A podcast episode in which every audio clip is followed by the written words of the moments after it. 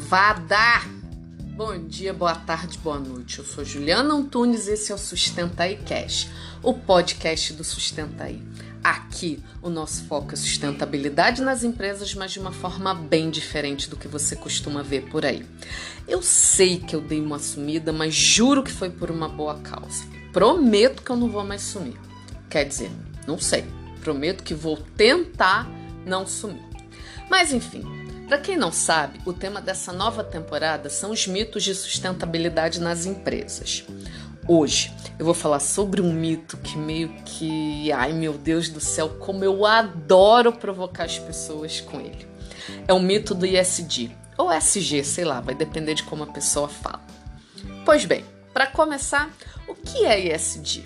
É a sigla em inglês para meio ambiente, social e governança. Não sei se vocês se deram conta, mas desde o início da pandemia até agora teve o boom do ISD na imprensa, nas empresas, no mercado e blá blá blá. Eu digo que a galera empolgada saiu da modinha das ODS, dos ODS, para dar vez para a modinha do ISD. Para quem não sabe, ODS são os Objetivos do Desenvolvimento Sustentável, criados pela ONU em substituição aos ODMs, que eram os Objetivos de Desenvolvimento do Milênio, e que perderam a validade em 2015. Eu não quero me alongar em ODS, porque em breve eles vão ser pauta aqui no Sustenta e Cash e vão me ajudar a ganhar mais uns haters além dos que eu vou ganhar hoje. Mas vamos lá. ISD, apesar de ser um tema da moda, não tem nada de novo. Só que ele é um tema que ganhou palco recentemente e as pessoas meio que fizeram dele um mantra. E esse dia já vinha é, ensaiando o Magnado há algum tempo, mas o que explodiu mesmo com ele foi a pandemia. Porque o mercado financeiro foi ladeira abaixo e se deu conta de que riscos de sustentabilidade podem fazer com que isso seja uma constante. Ponto. E aí, por causa disso, o mercado financeiro começou a falar demais de SD. E somado a isso, tem a galera empolgada da sustentabilidade, que além de ser absolutamente rasa, adora surfar na onda. Porque surfou na onda quando os relatórios de sustentabilidade eram moda? Porque surfou na onda quando ODS virou modinha nas empresas? Surfa na onda da diversidade? E agora resolveu virar Ultra Max Blaster especialista em SD. Brother, eu vou confessar a vocês a coisa mais show de horror que eu tenho visto no LinkedIn é desde o início da pandemia. Que é a galera de meio ambiente simplesmente trocando status para profissional de SD, sendo que o que ela faz não mudou um milímetro de escopo. É show de horror mesmo. Mas enfim, para começar a colocar esse mito no chão, eu primeiro tenho que estabelecer qual é o mito, já que SD não é uma invenção da minha cabeça. Acontece né, que essa mesma galera que da noite pro dia. Na, eita, que da noite pro dia virou expert em SD é basicamente a mesma que está espalhando que ele é a mesma coisa que sustentabilidade. E não, meus queridos, não é. E SD está dentro de um guarda-chuva amplo da sustentabilidade que envolve muitas outras coisas. Mesmo que você veja uma gritaria por aí nas redes sociais dizendo que um é sinônimo do outro, acredite em mim, não é. E acredite mesmo quando Ultra Master Blaster experts em mercado financeiro disserem o contrário. Grossíssimo modo, ISD é o braço da sustentabilidade no mercado financeiro. Seria mais ou menos o mercado financeiro incorporando temas relacionados à sustentabilidade na tomada de decisão de investimento. Tipo, quando tem uma empresa de capital aberto, ela tem a área de relacionamento com o investidor. Ela gera uma série de relatórios e faz a comunicação com os acionistas. Se um fundo investidor passa a cobrar a sustentabilidade das empresas, é via área de RI que essas informações vão ser passadas. Pelo lado do mercado financeiro, só para vocês terem um exemplo, nesse ano, a gente teve a BlackRock, que é uma das maiores, se não a maior gestora de ativos do mundo, e ela simplesmente chamou atenção quando excluiu acho que umas 50 empresas do seu portfólio de investimento por elas não serem consideradas sustentáveis. E aí, abrindo um parênteses, isso me lembrou do fundo ético lá da década passada. Se eu não me engano, o Banco Real, antes da tragédia de virar Santander, foi o primeiro banco no Brasil a ter um fundo de ações com exclusivo de empresas sustentáveis. E eu investia nesse fundo. E eu acho que eu tô ficando velho. Mas enfim, agora é, tá sendo muito falado também de um tal de Green Bonds. Virou xodozinho dos jargões corporativos. E o que, que são Green Bonds? Eu não sou especialista no assunto, mas de forma bem simplista, são títulos verdes emitidos para captação de grana para investir em projetos basicamente de meio ambiente. Eu acho que no manual de investimentos do SEBED tem é, no tópico de investimentos tem só um relacionado à sustentabilidade que eu acho que tem a ver com processos sustentáveis. O resto é tudo meio ambiente mesmo. Só que além de entender como, por que e para que existe o ESG, a gente precisa fazer uma análise bem crítica dessa história, que é entender a lógica de como o mercado financeiro olha para a sustentabilidade. Primeira questão que a gente tem que ter em mente é a seguinte: Muitos dos nossos problemas de sustentabilidade hoje são resultados da forma como o mercado financeiro vem operando desde o século XX. A iniciativa de ESG, de já é bem antiga, coisa da década de 70. E os índices de sustentabilidade da bolsa é mais ou menos da década de 90. Mas lá atrás, a existência dos fundos de investimento em empresas sustentáveis era uma coisa assim quase que utópica.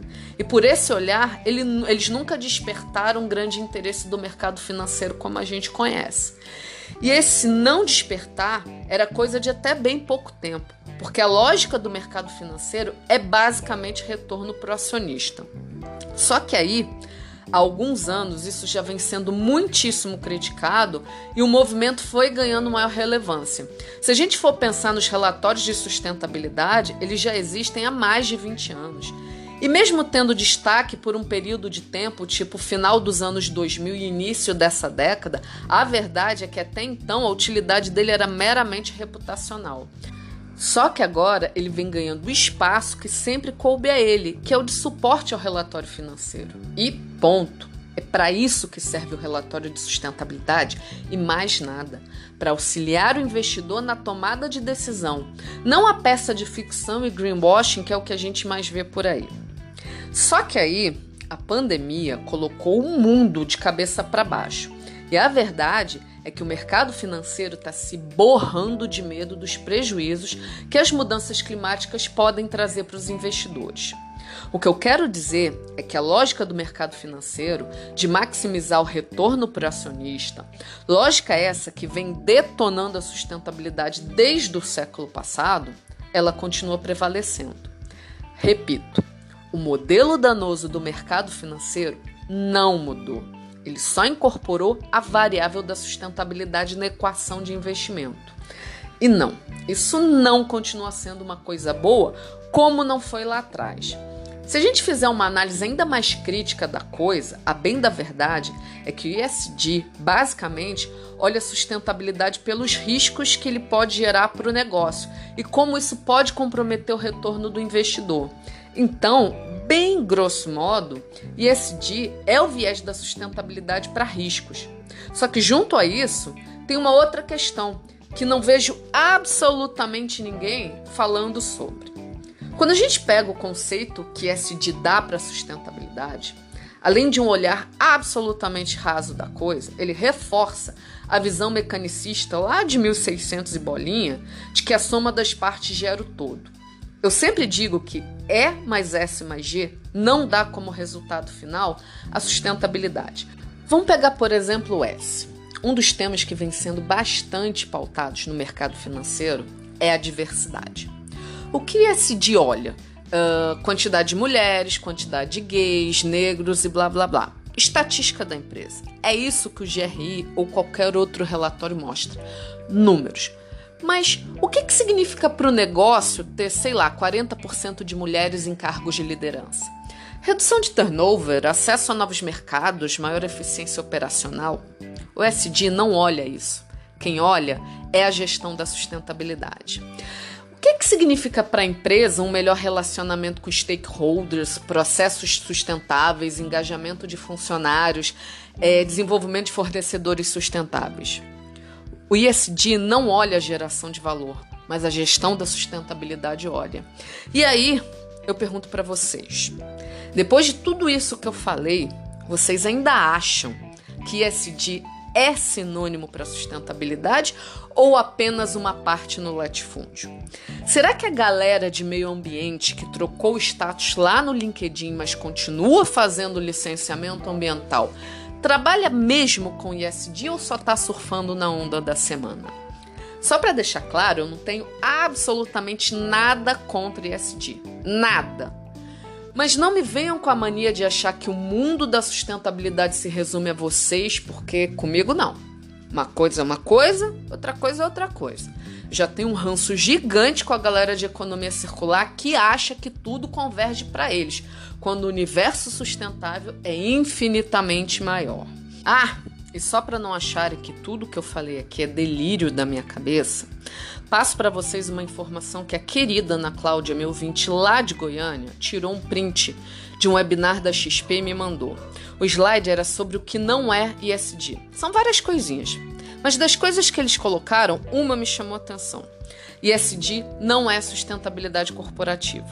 E eles justificaram assim: a alocação ISD busca ativos com boa performance nos quesitos ambiental, social e de governança, o que tem influenciado as empresas a evoluir suas práticas.